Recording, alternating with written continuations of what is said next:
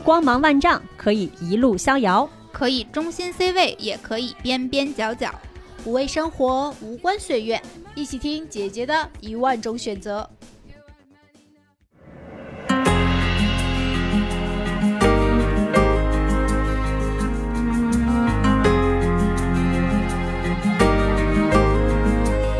A long distance phone call two in the morning, but I don't mind at all. Cause I stay up most nights just thinking of you. And how when I get Hello，大 home, 家好， I- 欢迎收听新一期的姐姐说，哦 我是美丽，Hello，大家好，我是六月。，Hello，大家好，我是樱桃教主，好久不见了，两位。好久不见了，这让听众们听起来显得我们多么生疏，就是。好像为了录音才会见见面儿。教主也很久没有跟大家录情感节目了，对，好久没有录的一个根本原因是最近在冲业绩，比较的忙，然后 还有一个核心的原因是因为我跟小哥哥进入了一个异地恋的一个状态，最近这个脑瓜儿有点懵，不知道该录些什么。然后那天我们一拍手，哎，我们要不要录一期关于异地恋的节目？因为我从上一次我们应该是七月份的时候那一期塔罗牌。然后我当时测完以后呢，塔罗牌就预测我接下来的感情即将进入一个异地的状态。我那个时候还很懵，我还在想怎么可能？对，然后我还在说，我说怎么可能嘛？就是我跟小哥哥就还在在北京都还挺稳定的。到了那天晚上，然后小哥哥就跟我说，他说他要去济南，然后把分公司搭团队，然后他就去济南去搭分公司的团队了。就在塔罗牌念完的第二天，他就已经去济南了。天哪，哎太准了吧！你说咱们这期又 Q 到了邹毅，会不会又是一期流量节目？很 有可能。我跟小哥就从七月份、八月份、九月份就进入了三个月的这个异地恋的一个时间，然后这三个月我们俩加起来见的时间可能都不超过三次还是四次吧。我就想，我们还是来录制一期吧，来讲一讲如何维持异地恋的感情的。而且教主说他想聊异地恋的时候，这我就瞬间不困了。我异地恋大师，我几乎谈过的所有恋爱都是异地恋，然后我我谈了二十年恋爱，可能只有只有只有百分之一的时间是两个人是在一起的。但是我是一个非常非常非常讨厌异地恋的一个人，因为我过往的异地恋，第一都非常非常的不成功，然后第二就是让我在想他的时候没有办法及时见到他，这个事情让我觉得非常非常非常的不舒适。但是呢，这三个月的时间，可能我跟小哥哥调和的都还比较好吧，所以目前为止没有因为说我们俩异地这个事情而争吵出非常大的矛盾。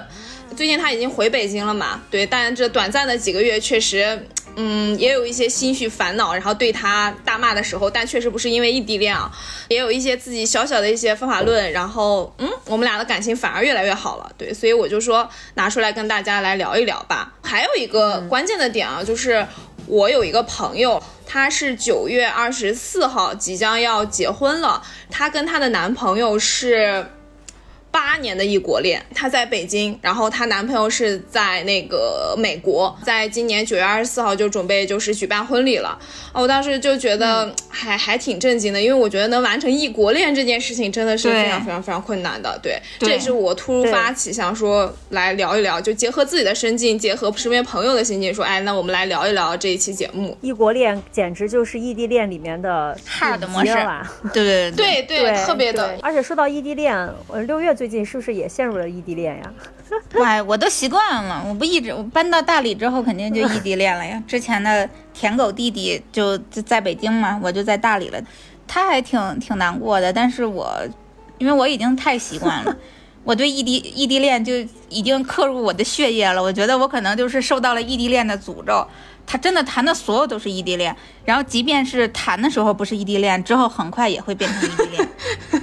你看六月，六月没有说一个重点，重点就是之前的那个弟弟现在已经上位了，转正了，然后变成了啊，她舔狗的男朋友，弟弟啊，舔狗弟弟，对，这是重，点。被舔还是开心，是的被舔还是开心，舔狗哎舔狗舔到最后应有尽有。这这就最近六月这个面色红润，整个人都充满了快乐。这完全面色红润，完全是大理的阳光给晒的啊！我感觉大部分人可能都都是非必要，绝对不会选择异地恋的。我应该算是少数，我就已经很享受这种状态了。对，上天已经给六月了一个魔咒，就是我 异地恋已经成了我享受的恋爱方式。然后就刚开始刚和舔狗弟弟就关系比较亲密的时候，我都很不适应。他往我家放发胶，然后什么的，就这些东西嗯给我的压力贼大。我就觉得我靠，闯入了我的生活。因为原来我就嗯一直都是自己一个人生活。然后可以简单的那个说一下，我为什么觉得异地恋还行，就是因为我对恋爱可能最核心的需求就是心理上的需求。然后这个这也是这也是我觉得大家讨厌异地恋的原因，就是他内心的这种心理或者情绪上的需求不容易被满足，而我恰好就是只需要这方面，我不太需要那种非得非得见面，当然见面肯定是好的，但是日常见面频次非常高什么这种，在我这并不是刚需，但是互相心理上要。要就是心理距离比较近，然后知道对方在经历什么样的情绪，或者是经历什么样的这种生活状态，要必须都得一清二楚。我觉得这样才行。我之前经历的所有异地恋，基本上都能在心理上满足我，而且我谈异地基本上都能谈个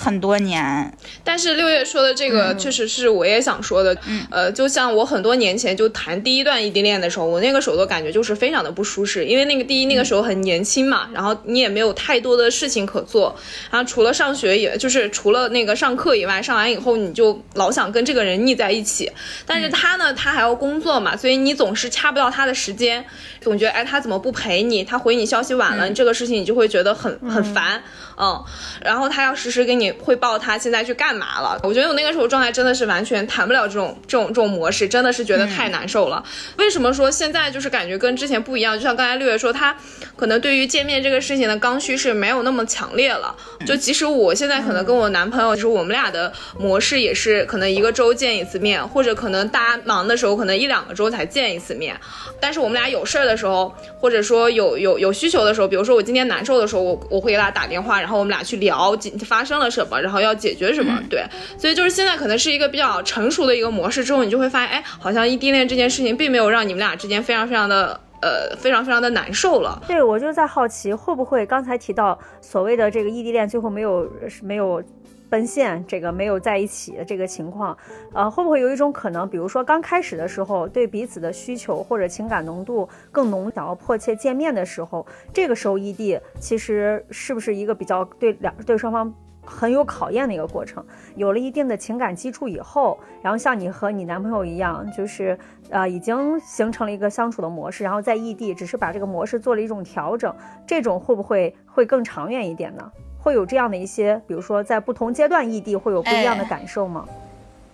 呃，我觉得只是一方面，就是是一方面，就是你这样子谈成异地恋的成功模式可能会更更好，就是或者说你们俩维持的可能会更好，对。但如果上来就完全异地了，然后那个时候可能完全没有什么感情基础的时候，那我觉得确实失败率会更高一点，因为很多情况下你还没有完全了解这个人嘛，或者说你可能对这个人他是怎样的，或者说这个人在做什么，每天在干什么，可能你也没有那么了解清楚的情况之下，你突然进入这样一个模式的话，你可能会觉得很不舒适。对上来就异地恋的那种，有点像网恋，我觉得。对呀、也有网恋嘛，也有网恋，对但是网恋大多支撑下去的一个信念是什么呢？是你对这个人的幻想，就是你对这个人只要幻想一直在，你们俩就能一直，哎，就一直能谈下去。也不一定，我觉得网恋、网恋对内心的契合度的要求更高。这不就是幻想吗？因为我和小哥之前就是没有见过，就完全就是嗯朋友推荐，然后加了微信，一直聊聊了大概一两个月、两三个月吧，才有、才有有一次见面的机会嘛。我最最常见的开始呃异地恋就是旅行的时候认识的，然后一起旅行了一段时间，对，一起旅行了一段时间，嗯，然后然后分开的。短一点儿的可能就是在旅行路上见了，就是旅行之前就有在网上就互相。有有一点点暧昧，然后在旅行的一个某一个目的地的时候聚在一起，可能一起待个三五天，就是这种，然后之后回去了，就确立关系，然后正式开始异地恋，这个就算是嗯比较比较短的这种。然后当时这一段可能前前后后分分合合的乱七八糟也持续了得有个三四年的时间，就这一段、对。然后大部分的，嗯、也有一些就是因为之前我有一段时间是那个旅行特别频繁，而且时间都很长，很多时候可能一起共同旅行的时间就能有个两三个月，甚至半年那种，我觉得感情基础就已经建立起来了。那当我们回到各自真实的就是正常的生活中去的时候，对感情基础就有了。像美丽说的那种情况，我觉得确实有。如果你先建立了感情基础，那在后边对于异地恋的应对过程中，我觉得还是挺从容的。但是像就我之前在节目里边分享过很多次的那个回回避型弟弟，那个就是属于也是很快，就是他正好是来北京出差的，但之前我们只是在网网上简单聊聊，然后他来北京出差的时候我们见面，然后在他出差这段时间见面就相当于稍微频繁一点，嗯，那段还是算是什么异地军恋，就是他是军人，所以在沟通中就特别不方便，然后时间就很短，那就那可能如果要非得说失败的话，我觉得那段。可能算是失败的，但是他也不也不完全是异地的原因，主要原因还是因为他是回避型，我放弃了他，我不想拯救回避型了。嗯，这这这确实是因为这个人如果呃异地，然后再加上这个人又回避的话，简直就是 hard 加 hard 的模式，就真的对，而且没有感情基础。嗯，对对对，所以我认为就是如果一个异地恋能够维持下去的一个。基准的话，至至少说这个两个人是有一定感情基础的这个份上，然后咔，然后这个时候你们俩不得已进入了一个异地恋的状态，然后到最后可能又回归到两个人正常的生活状态的。那我们就来说说大家很关心的一个问题吧，就是异地恋为什么都往往最后的往就是坚持下去的结果都不是特别的好。嗯，有一些，我觉得有几种情况，一种是那种，就是我们常规认为的，就距离产生了各种问题，导致无法走下去的；还有一种是，比如说我们一直异地，觉得还行，但是一旦住在一起，就会有很多的问题出现，然后最后没有走在没有走下去的。嗯，我不知道还还有没有其他的一些一些形式，就感觉好像谈到异地恋，就最后结局就是。分手，嗯，对，像王美丽这种异地奔现的属实少，异地奔现还为爱奔赴的这种其实呃挺少的，所以就是像我那个朋友嘛，他谈了八年异国恋，我觉得这种还能最终走向婚姻殿堂的，真的还非常非常非常少，更少。对对对，我觉得就像刚才美丽说的，第一种就是地理问题造成的一个共同话语的缺失，这个其实是大部分依恋可能会遇到的一个问题。就当你遇到问题的时候，你可能会觉得，哎，我我我跟你在发微信说，还不如我随便身边找一个人去说这件事情 easy 一点，或者说省时间一点。这个就像我去。在工作中也一样嘛。举一个例子啊，就是最开始的时候，我老板让我发消息给他，说我有问题就让我找他。但是你知道我老板回消息的速度特别的慢，然后就是我三点发，他可能晚上十点回我。后来我就发现，我我转头问一下旁边的同事，然后这个事情就一秒钟就解决了。我就在想，我为什么还要发这个消息给你，然后才能解决这个问题呢？其实异地恋也会产生这样的一个很大的，就是同理啊，同理。你看异地恋的过程当中，我可能在给你发消息，然后讲这个问题的前因后果的过程当中，就又要花费很长的一个时间精力，可能还没有讲清楚。但是可能我现在随时旁边有一个闺蜜，或者说身边有另外的其他的男生，在这个时候。趁虚而入啊！我也知道前因，我也知道后果，然后我也知道发生了什么，也可以告诉你怎么去做。所以这个时候你们俩共同话语可能就缺失了。对，所以我觉得这种情况就很容易产生小三嘛，这是我刚才提到的这个地理问题可能会造成的一个点。对，而且就是这种共同话语的缺失，我觉得可能并。并不仅仅是因为我我和一个远方的人去倾诉或者怎么样，他的效率低下，更多的时候是可能很难找到真正的有效沟通的，嗯，共同话题。就比如说，就我我观察异地恋特最难受的情况下，就是两个人只能陷入到。早安，晚安，你吃了吗？中午吃的什么？就是这些完全生活的流水账的沟通，你你们之间其实是没有什么这种有效的心灵共振的，这个是让人特别难受的。对，而且几乎，反正我我自己经历过的，就算是所有失败的异地恋吧，他到最后就是情感，虽然我觉得肯定不是因为异地的原因，但是到最后可能，即便是两个人同居了，那。在感情的最后阶段，很有可能也是陷入到这种没有办法达成有效沟通的，就是这种这种境地里边，但异地会更更容易一些，就很难找到共同话题。对，这就是失败的第一个点嘛。第一个点就是共同话语的缺失，可能会造成第二个点。第二个点就是你们俩之间可能会缺乏信任，不信任呢就会又造成一个误会的一个加剧。嗯，然后这个不信任其实很正常，就说白了还是因为你们俩在沟通方面出现了很大的一个问题。比如今天晚上。可能你去出去聚餐了，没跟他说，或者说你也觉得麻烦，告诉他这个事情。然后呢，你出去聚餐，可能一晚上就没有回他的消息。然后到了第二天，这个男生可能就怀疑你是不是出去玩了，或者说他怀疑你是不是可能。一晚上怎么怎么怎么怎么着了？因为我自己其实就遇到过这种问题，就是我我我我举一个例子啊，我举一个例子，就是我我拿我之前的一个故事举一个例子，跟我大学那个男朋友就济南的那个，后来我们俩其实是进入了一个异地恋的一个时间节点的。那个时候我刚刚来北京，然后刚来北京的时候，你们也知道，大家都会很忙嘛，疲于奔命，对不对？又不像现在可能稍微从容了一点，那个时候就非常的忙，然后忙到消息可能就不太能及时回复他。那个时候我还在做健身教练，我们有一个洽谈室，然后那个洽谈室就进去谈单的时候会用那个。然后有一天晚上呢，可能是七点多钟，我就跟一个呃，就跟一个顾客，然后进去了，然后我们俩在谈单，经历了有两个小时还是三个小时，那个洽谈室是没有信号的，我就消失了，可能有三个小时还是四个小时，他就疯狂的给我打语音，疯狂的给我打电话，我都没有接到，因为我根本不知道这个事情，因为那里没有信号。然后待我当时出来的时候。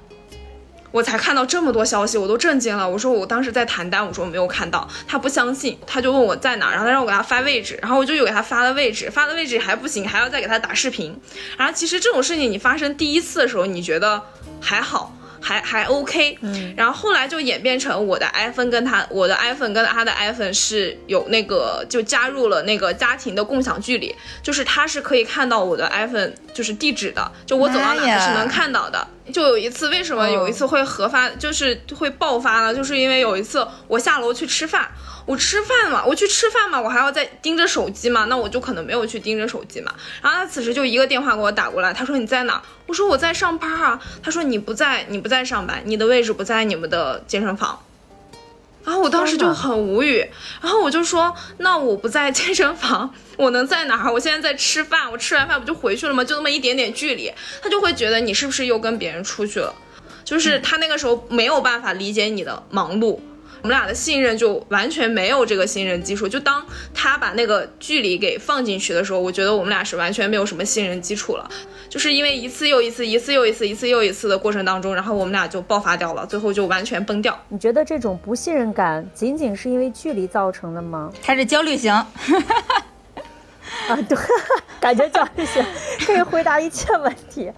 没有，就是我就很好奇，为什么提到提到异地恋，就是总会牵扯到信任的问题？感觉这好像是异地恋里面很难规避的一个导致最后无法在一起的一个很大的原因。那但是这个信任，我又总觉得好像是不是不仅仅是距离问题，是不是还是彼此的了解不够，或者是嗯，因为就像六月说的，一方太焦虑，或者是其他的呢？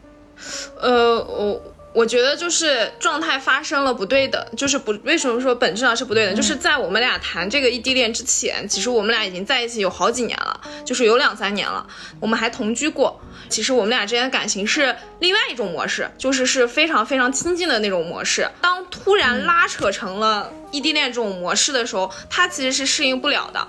而且我以前可能处于的一个模式是更黏着他的一个模式，年轻嘛那个时候，嗯，就刚来北京太忙了，真的是没有时间去黏着他，然后加上自己有很多事情做，然后这个时候就我的状态发生了变化，他就没有安全感了，他觉得那个安全感就是你是不是要离开他了，还是你在北京是不是遇到了什么好的人，但他还在原地，就是他还是这样，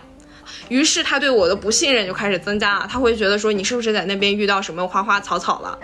他就会乱想，加上他又是一个天蝎座嘛，就水象星座，可能就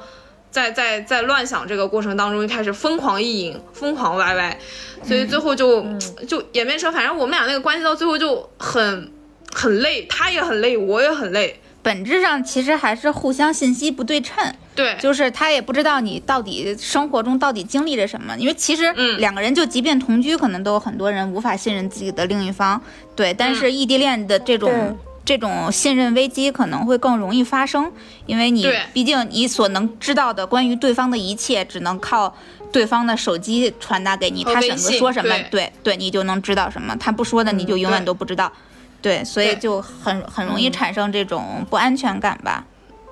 而且其实异地恋的基础嘛，就除非你俩都很坦诚，今天发生了什么都能说。但你想啊，你工作忙的时候，你还要一个一个跟他去说吗？真的是没有时间，真的是忙起来的时候就是会没有时间。所以，在一起都有时候都不想说，更何况异地呢？对，在一起有的时候可能都不太想说，虽然我觉得这个不太好啊，但是那个那个阶段的我，我觉得我也没有很成熟，他也没有很成熟，所以这个事情处理的就非常的糟糕啊。后面我被估的也很难受，他也被估的很难受，所以这个不信任真的是会造成这个加剧分手的这样的一个程度。嗯，还有一个就是，嗯，上面一个演变来的，为什么会有这种非常强的不信任感呢？我我我其实总结了一个，我就觉得是一一方太忙了，一方太闲了。这个就是 我感觉这个不异地也是一个原因。这个不一样啊，这个不一样，就是如果不异地的话，就是至少说你是能看见他在忙碌的，你至少对于那个心安是会有感受的。但是你们俩异地的时候，他的那个忙碌就会显得足足，就是格外的忙，然后他的那个闲呢，就会显得格外的闲。所以你们俩冲撞在一起的时候，那个闲的那一方一定是想的最多的那一方人。我觉得，与其说是一方太忙，一方太闲，不如说是两个人的成长轨迹会慢慢发生变化。两个人但凡能谈恋爱，在很多方面，不管是你们的这种心智成熟程度，还是对于未来的规划等等的，可能都是一样的。但是换了城市，因为城市会给人带来的改变特别大。就不说别的，就说我原来那个高中时候谈的那个男朋友，我上大学之后，人他还在还留在天津，然后我们两个人的生活就发生了巨大的变化，两个人成长轨迹就不一样了，成长方向也不一样了，特别容易导致就是一些分歧什么的。然后一方太忙和一方太闲，其实对本质上也是一样的。忙的那一方绝对是较原来两个人在一起的时候更忙了，那是因为他在改变自己的生活，他绝对不是平白无故的忙，他在成长，在改变自己的生活。但闲的那一方还停留在原地，那一个人在往前跑，一个人停留在原地，怎么可能还还能继续维持下去呢？是的，对对，而且停留在原地嗯。那个人，经常也会陷入到一种内耗，就是永远在想他在干嘛，他是不是嗯真的这么对。忙，他到底嗯。就是一直在，就会变成是，就是就是一直在怀疑，然后在嗯。怀疑当中导致他无法继续去干更多的事情，就永远嗯。在消耗，在消耗，在消耗。呃，对然，后就导致了可能那个忙的人，忙的人往前走得更远，然后闲所谓啊，所谓忙的人往嗯。前走得更远，闲的人可能就一直停留在原地，在想这个事儿。是的，刚才说到这里，我就突然想起来，之前我们不是请过一个嘉宾小乐嘛，然后小乐就是一个嗯。直男，就是在在这个培养直男调教，对调教直男这一块儿是直男杀手，就非常的厉害。对，然后她最近也是结束了她四年的异地恋，因为她之前她的那个男朋友不是结束了。对，是九九七还是九八年的，然后就非常非常年轻嘛，嗯深圳十七套房，呃，但是她 她男朋友不是富二代嘛，那因为是富二代，其实在某种程度上是理解不了小乐的这种就是工作工作状态，就理解不了这种哎这个创业人怎么能这么忙啊，这么累啊，这么辛苦啊，然后就理解不了这种状态，最后反正。然后加上那个男生又长期 base 在深圳嘛，他俩已经结束了四年的异地恋。小乐又找了一个呃，目前是陪伴在他身边的一个人，一个也是直男啊，长得特别像周柏豪，特别帅。就即使是这种直男杀手了，在面对这种一方太忙一方太闲的这种状态之下，还是还是最终还是会产生一样的矛盾的。对，因为因为小乐还也也之前跟我说过嘛，就他有的时候也会感觉到自己些许有一点点就不被理解。对，但我我觉得也正常正常，因为两个人的成长状态不一样嘛，加上那个男生又比他小很多，嗯，然后所以就他们俩最后还是就是嗯就和平分手了。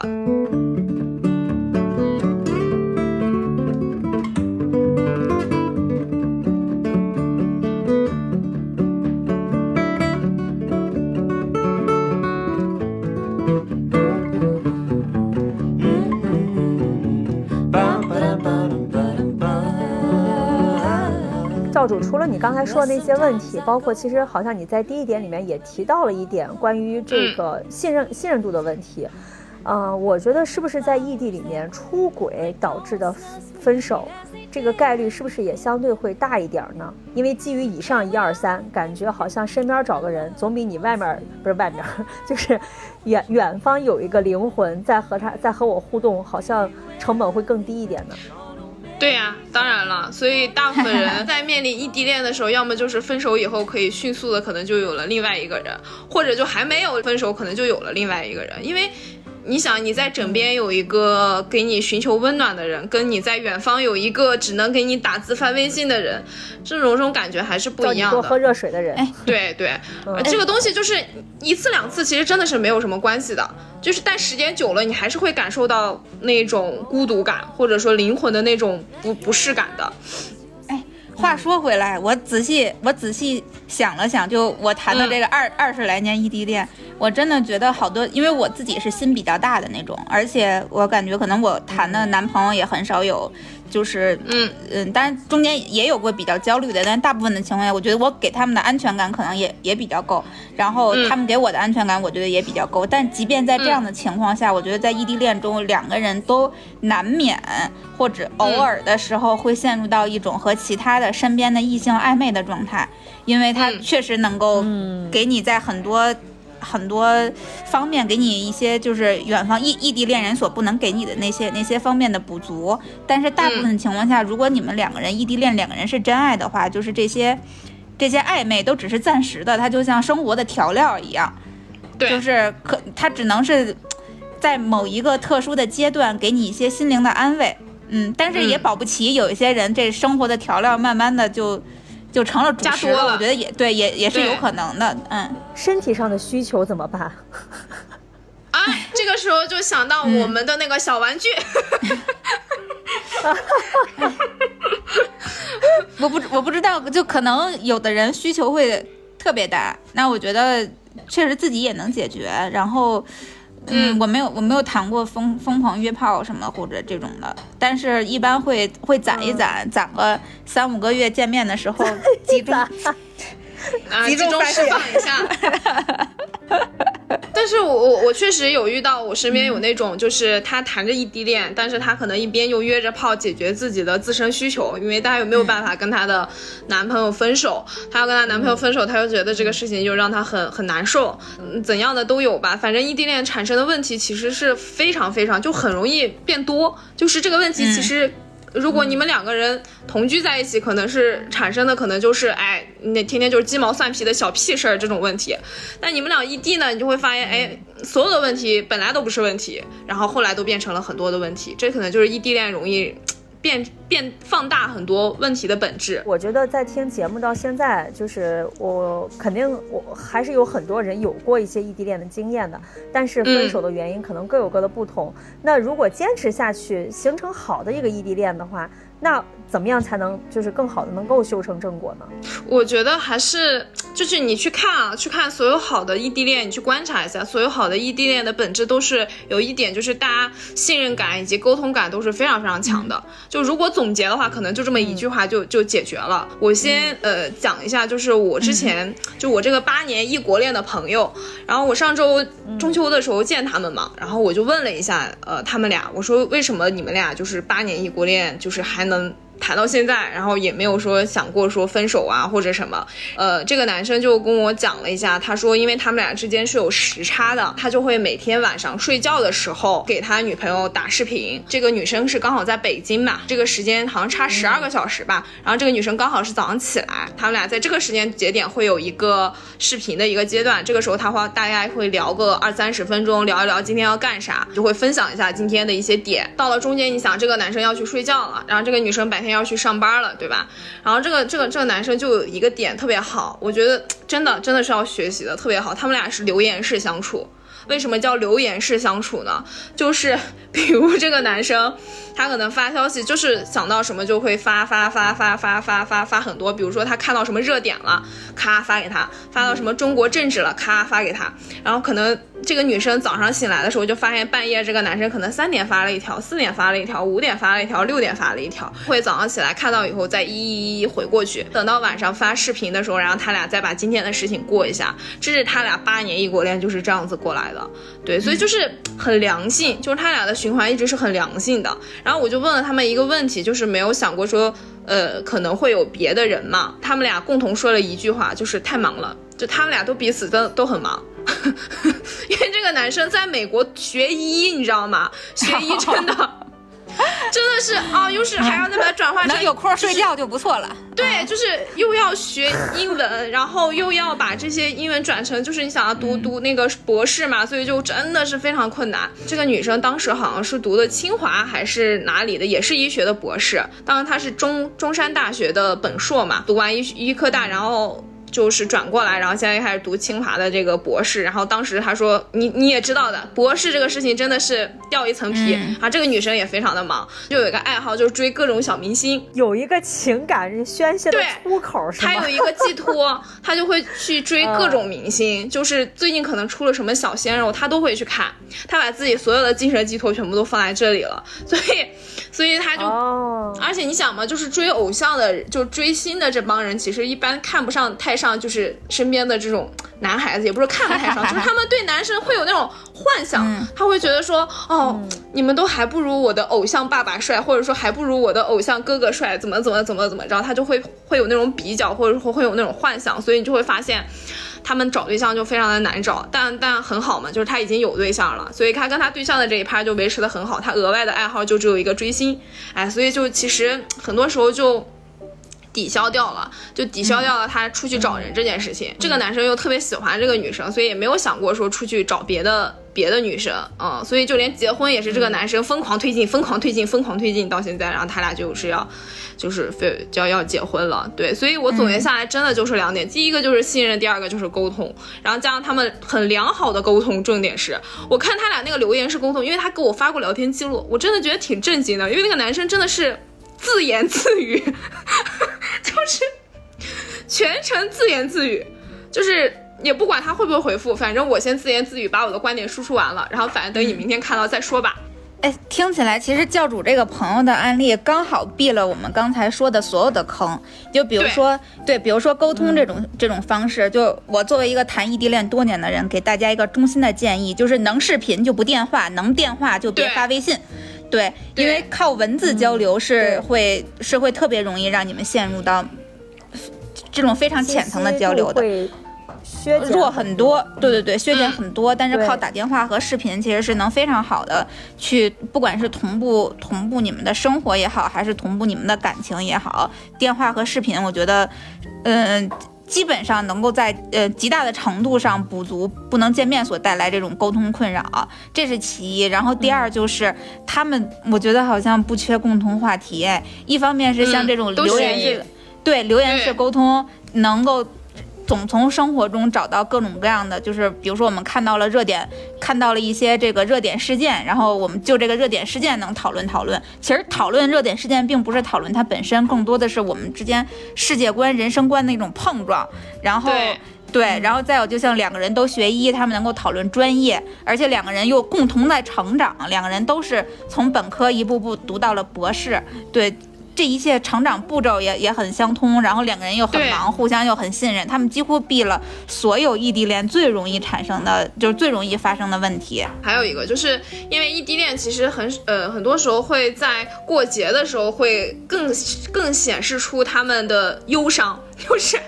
就是过节，比如说过五二零啊，然后过春节、啊圣诞节、圣诞节啊什么的，情人节。我男朋友反正也不在，然后我也不过，可能过不了，然后慢慢慢慢的，然后你们俩之间这种。隔阂其实还是会增加的，他俩就做的非常的好。就这个男生就因为在海外嘛，在国外，就很多时候其实买礼物这个事情很很麻烦，就是但是他还是会买，就是他会提前好几个月买，只要这个女生提过，他就会记下来，然后在过节的时候都会一一买给他，就是而且会提前买，就一定不会说忘记。所以他们俩这个仪式感上做的都一直都做的非常非常好。所以说这也，嗯。衍生到现在，然后他们俩关系就是，反正你比如说他俩就会经常吵起来，但吵起来，吵起来也会感觉是很有爱的那种吵起来，就是就是各方输出各方的观点，你也感觉他们是在有有有沟通的啊，对，而不是说我们俩也不沟通，然后这个事情就过去了，这真的就是我看下来非常非常成功且。比较好的一对儿吧。再加一点啊，就真的在仪式感上，他俩做的也非常非常好。嗯，对，哎，我们总说异地恋互相之间要信任，要信任彼此。怎么信任彼此？无非就是知道你爱我，你在关心我。只有这样的情况下，才能互相信任。那你们两个人不在一起，怎么去表达爱、表达关心呀？不就是靠这些吗？节假日虽然我人不在这儿，但你知道我的心一直，我已经从几个月之前就在为你准备了。我的心永远时时刻刻想着你。包括我以前谈异地恋也是，就是我们之间会互相，嗯，节假日先暂且不表，就日常中。今天给你订个水果，虽然不在一起，但是先订外卖总是简单的吧？对，今天给你订个水果，你身体不舒服的时候帮你叫个药，然后呃，看见好玩的东西，就是或者说我觉得你可能会需要的东西，它可能也不不贵，就是日常各种各样的有趣的东西、有用的东西这些，我时时刻刻想着你买给你，他至少就你这是在干嘛？这是在表达爱和关心呀。对对，当你知道这个人在时时刻刻想着你和关心你的时候，你就不会觉得哦，他是不是在那边会有其他的人？他对他爱上别人了，那肯定不会呀，这就是安全感的来源嘛。除了这种像日常，呃，异地可能比常规在一起要有更多的向对方倾注的这种关注度之外。我觉得也可以创造你们之间一种独有的一些小的一些，像刚才教主说的一些仪式感也好，或者是专属于你俩之间的一些小的细节。因为比如说让我想起了我当年和小哥异地的时候，就我们俩经常会干一件事儿，就虽然我们无法一起去，比如说出去逛街啊，出去干嘛，但是我们经常会一起异地看电影，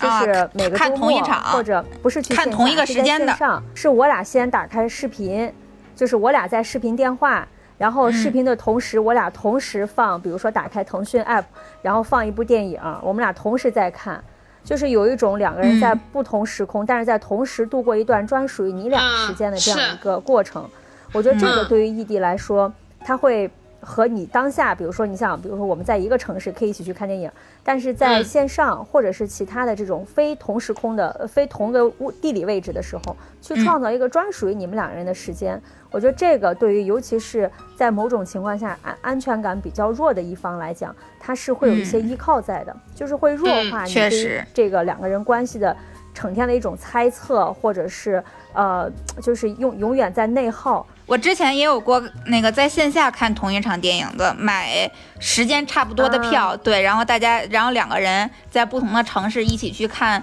同一部电影，看完了之后来对讨论一下。啊，还有同时听同一张专辑的，就是之前万青出新 新专辑的时候，然后网易云有一起听的功能，对我们两个人就对用一起听来。听我们，因为我们都很喜欢万青，然后用一起听的功能去去听那个万青的新专辑，一边听还能一边讨论。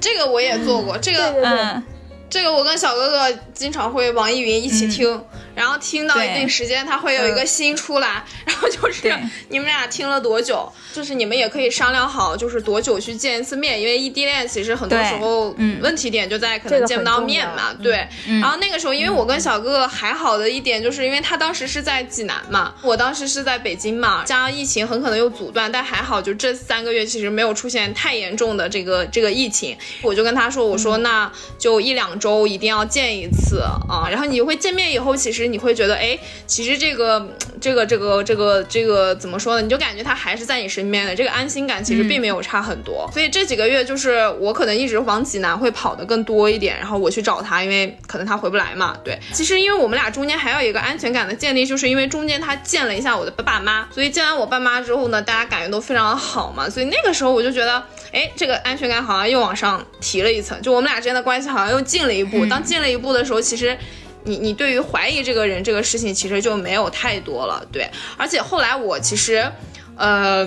就是也有一个解决方案，就可以分享给大家。就是关于见面这个事情，后来我跟小哥哥讲了一个解决方案，就是我们俩每个周见一次面。异地的时候就可能半个月见一次，如果但是如果现在不异地呢，就一个周见一次面。见不到的话，他就给我买礼物。对，而且你知道心，你心里就两个人商量好频次之后，或者心里慢慢就清楚，大概是是一个月见一次，还是三个月见一次这种，自己心里有盼头。反而是那种哎呦不知道什么时候才能见到一面的那种，哎呦特。别没有盼头，嗯，是的，就你不知道你俩啥时候能见面这个事情，你就会觉得天哪，你们俩感情谈的真的是。就没有那个希望。所以说一定要约定一个时间，嗯这也是让你们俩为啥就是有顺利的可以往下走的这样一个盼头。对，就是其实可以那什么，就比如说在约定这种见面的时间，你也可以定特殊的节日，就比如说嗯我每年我保证我每年圣诞节都一定陪你过，我保证只要你过生日，我排除万难也会跟你在一起陪你过这个生日，就这样的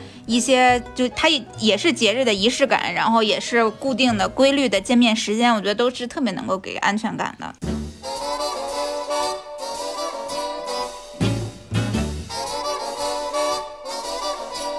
Like the wallpaper sticks to the wall. 那好，刚才这个不知道大家有没有划重点，就是我们教主刚才提了几点，这个在能够保全异地恋、保全异地恋的几种方式。刚才提到有仪式感，对不对？然后嗯再一个就是要制造见面的机会。那除了这个之外，还有什么呢？教主？还有一个点啊，就是关于两个人的性需求这一块儿。那其实性需求这一块儿，很多时候离得远，其实没有办法满足，对不对？那这个时候没有办没有关系，我们可以聊一些这种色色的东西，然后分享一些色色的照片，然后让大家彼此都能激发一点这种感情。你跟你家小哥的聊天记录会不会都是 呜呜的？但这点其实我自己用的是非常非常好的，就是，嗯，因为因为我跟我男朋友其实即使在北京的时候，也经常就是会容易各种问题见不到面。加上他创业，其实他就非常忙的时候就容易见不到面。但我觉得这个事情就是当你当他也有需求，当你也有需求的时候，我觉得这个方式是比较好的一个方式。对，毕竟嗯大家都是成年人嘛，肯定是有需求的。那我感觉有美丽那个线上看看电影的升级版了。是不是？对呀、你看这种就是小黄片，哎，就是或者说你们俩就是互发一些自己的视频，哎然后这样子又会有会有这种口嗨一下什么的，还是还是挺促进感情的。对对对，还是非常非常促进感情的。然后还有就是，可能你穿一些奇奇怪怪的一些服装啊，对吧？然后拍点视频给他，对吧？就他可能也拍一些给你，不是我就是这么个意思，大概是这样子吧。这点是我用的非常好的啊。教主，你已经把你秘籍这都是对都，已经掏掏箱底儿了，感觉。对，全部教给大家了，大家都要好好去用，好好去用啊！这是一期 不太少啊。如果说你们俩还没有经历到那一步，那可以暂且砍掉；如果有的话，哎，这一步就是非常好的，促进你俩感情的非常好的一步。还有一点就是要积极告知这个对面的呃对方的一个负面情绪，这个真的是非常重要，真的是非常重要。为什么非常重要呢？因为人在极度 emo 的时候，非常容易去寻找外力的帮助。如果这个时候你不找你的男朋友帮助，你不找你的女朋友帮助，然后你去找了身边的人帮助，这个时候就被趁虚而入了。我讲一下我自己用、哦，用的一个非常好的案例啊，呃，不是案例，就是一个小 tips。因为我日常叫我男朋友不叫他那个名字，但当我不开心的时候，我就会叫他那个名字，就是比较特别的那个名字。啊嗯然后当我叫他那个名字的时候，他就知道我不开心了，然后他就会说怎么了？我说有点不开心，然后他说好，你等我一会儿，然后或者说我现在在忙，我一会儿打给你。他打过来的时候，我就他就会问我发生什么了，我就会告诉他发生了什么，就是可能是因为工作的问题。啊，然后如果是因为工作的问题呢，我就会告诉他今天工作发生了什么。如果是我们俩之间的问题呢，我会跟他说我们俩之间他有什么做的我让我不太舒适了。我觉得这个是一个比较好的方式，就是可能你们双方之间可以设置一个奇奇怪怪的词语，然后可能当你叫他那个特殊的名字的时候，那他可能就知道你不开心了。因为你很多时候你莫名其妙说我要给你打一个电话的时候，他不知道你要干嘛嘛。对吧？但有可能你有的时候特别难受的时候，你也不想给他微信说太多，你突然一个电话打过去，也许他在打电话，或者说你可能突然一个电话打过去的时候他没接，你更难受了。如果对方你明显能够感觉到对方不高呃不开心，情绪比较失落，然后你问他发生什么了，他说没什么事儿，要怎么办？继续问呀，或者说我就会这个，你还要没什么，然后这个事情就不那个啥了，怎么可能？所以说我就觉得有一个比较好的方式，就是你、你比如说啊，今天可能六月你有一个什么别样的称呼，可能叫月月，可能突然有一天你的男朋友跟你说月月，哎，这个时候你就知道他可能有一点不开心了。啊，就是我们用这种方式去表去去去表达自己的状态，我觉得是一个非常好的一个方式，因为你也没有告诉他你怎么了，但是你确实是想听到他的声音，你确实也想跟他唠一唠。然后如果他现在立马不愿意跟你说，就像你刚刚，如果真的不愿意说，那就唠一唠他今天吃了啥，刚才喝了啥，嗯今天咋了？然后或者说你聊一聊你自己发生了啥。这个时候你说着说着，他肯定就愿意说了。就是可能刚开始那个情绪上、刚上来的时候，他是不愿意说的。我有个问题，就是如果我的这种负面情绪无法及时得到回应，怎么办？就是你知道，有时候人一上头，我就是希望在此时此刻，然后跟我的另外一半去去分享也好，或者去宣泄也好，但是他无法实时响应我，就是我的这个负面情绪无法及时的找到这种出口，他就会越积越多，越积越多，越积越多，导致我有时候对他问我想说的时候，我已经过了那个劲儿了，我可能都对不太再想说了。嗯，对，这个是很多人会遇到的一个问题嘛，所以说我我为什么说要设置那个词语，就是因为这个词语一旦出现，他就知道你不开心了。然后你要告诉他，这个词语出现的时候，你就要放下手里面的事情来给我打一个电话。这个词语也不是天天出现吧，你也不可能天天 emo 吧。如果天天 emo，我觉得这个人也有问题了。我觉得天天 emo 就是你自己能量低的问题，这个你得得你自己解决了，你也不能天天靠着人家。就我是觉得说，如果产生重大的可能情绪问题的时候，这个时候你采用这个方式，它是可以第一时间知道你不开心了。对，所以我觉得这个方式是很好让你让他回应你的一个方式。你想你们俩设置的时候，一定是在你理性的情况下吧？当你不开心的时候，你把这个词语都叫出，把你这个称呼都叫出去了，然后这个时候他才能知道你不开心了，他才能给你打电话呀。还有一点就是，我们要将异地恋的时间作为彼此成长和学习的机会，就像我刚才聊到的那个八年异国恋。八年异国恋有一个非常重要的一个点，就是他们俩彼此都在往硕士和博士的这个路上在成长，然后双方都在一个在考美国的医师资格证，一个在中国的医院里面三甲医院里面奋斗着，所以就双方都非常的忙，大家也在成长，也在学习，然后也在努力啊、所以我觉得。就因为你们俩都在往上走嘛，这这确实是我一直非常非常认可的一个观点，就是一段好的感情一定是你们两个齐头并进的，一定不可能是一个人在前面奔跑，然后一个人还在后面等待着，然后两个人还能一起往前走。我觉得这个这种状态只停留在电视剧里啊，反正一般情况下，现实生活中几乎不可能有这样的事情就是嗯发生的。对，所以我觉得，尤其是在这个时间，其实是双方会有一个非常大的、非常多的一个独立的一个时间嘛。就比如说，你可以在这个独立的时间内，你的周末都是空出来的，就可以去学习，你可以去看书，你可以去，你可以去健身，你可以去跳舞，你可以去玩飞盘，你可以等等，可以去干任何你想你也可干的事情。以加班儿，啊啊也行，你想加班干个副业也行，就是啊你在这个时间里是非常自由的，你不用陪他。对不对？你这么一想，就是也好的，就是你还不用陪他，然后你还有自己的时间，你还能做一些自己的事情，这是多么好的一段成长和学习的机会啊！这是两个在同居的人的这个这个这个身上可能没有办法实现的东西。对，所以我觉得好的异地恋一定是最终两个人共同成长，然后在顶峰相见，然后最后走向了婚姻殿堂的。嗯，对我们就算退一万步讲，就算你成长了，他追不上你的脚步，你还可以换更好的，对你还可以换更好的，但是但是但你不不能被剩下。对，对你不能被剩下，你还是要不断的成长的。也许就在你玩飞盘的过程中认识了好玩的小哥哥，也许就在你学舞蹈的过程中认识了好看的教练。这就是我为什么喜欢谈异地恋的原因之一。毕竟你是个自由的灵魂。对你既满足了你内心 内心上的需求，对于这种能够分享喜怒哀乐的内心需求，又能满足你个人自由，不管你是成长也好，还是还是 social 也好，哎，都不耽误，多好。我觉得所谓的成长，还有一点可能就是要慢慢的去学习。其实，在一段亲密关系里面，还是不要太过于失去自我。就是因为很多人在亲密关系里面会陷入到焦虑也好、纠结也好，或者是内耗也好，是是呃呃，就是对方对于自己的情绪的影响其实是很多的。他甚至自己的喜怒哀乐也是完全依依靠在另外一半身上的。其实缺少对于自我的这种关注也好，或者说是照顾也好，或者是爱护也好，就他所有的情绪都是跟着对方走的。那我觉得就是刚才教主说到最后那点成长，他可能是有一个机会让你在一段亲密关系里面更好的去审视怎么样去把自己照顾好。对，而且其实我觉得，在异地恋大家独处的这段时光里，其实是更能感觉到自己的需求本身的。就是我是喜欢这种异地恋吗？我是喜欢这样独处的自己吗？或者说我是喜欢怎样的关系？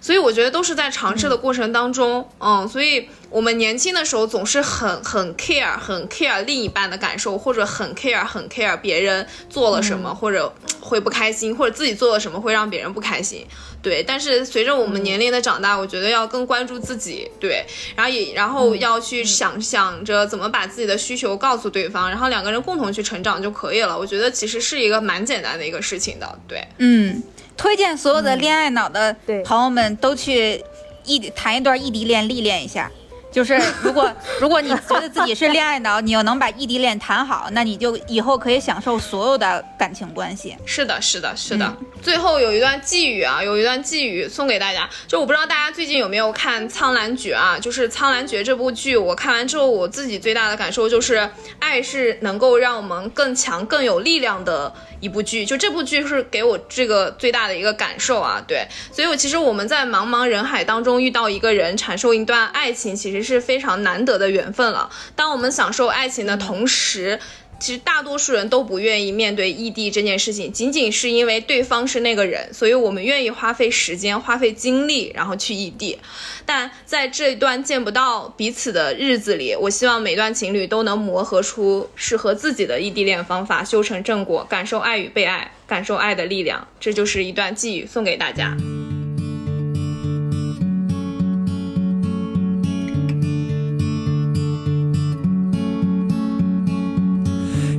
Delilah, what's it like in New York City? I'm a thousand miles away, but girl, tonight you look so pretty, yes you do.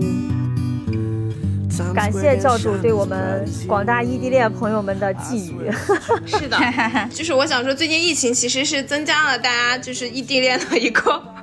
成本，或者说很容易就几对几率就很容易就变大了。所以，但我觉得都没关系吧。如果对方是那个正确的人，那我觉得一定会走到一起的。对，你的整个恋爱生涯中，难免都会遇见或长或短的异地恋的阶段，很少有说两个人就粘在一起，从一而终什么那种的。我觉得还是还是少数。对，知道如何去应对异地恋，自己做到心中胸有成竹，可以帮你更好的去应对各种未来的生活吧。好，非常感谢这个教主这一顿的猛猛输出，呃，也希望对于现在当下正在异地恋的朋友们，如果你在接受一些情感的煎熬，然后也希望这期节目能对你有有所帮助吧。那感谢大家关注和收听本期姐姐说，也可以在微信公众号搜索“姐姐说 FM”，加入我们的精神股东群。另外呢，我们教主大人的情感咨询服务持续在线，如果有需要的小伙伴，记得和我们的小助手联系。嗯。好的，那我们今天节目就先录到这儿吧，跟大家说拜拜，拜拜，拜拜，谢谢大家，拜拜。拜拜。more in love with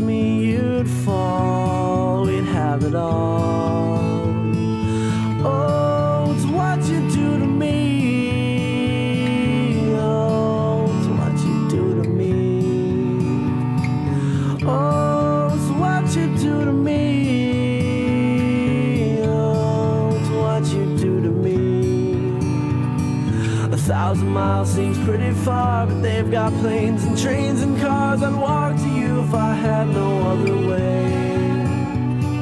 Our friends would all make fun of us, and we'll just laugh along because we know that none of them have felt this way. Delilah, I can promise you that by the time we get through,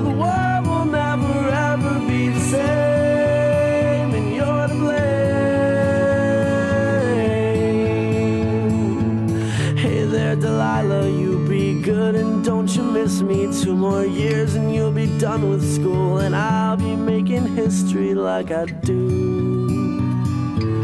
You'll know it's all because of you. We can do whatever we want to. Hey there, Delilah, here's to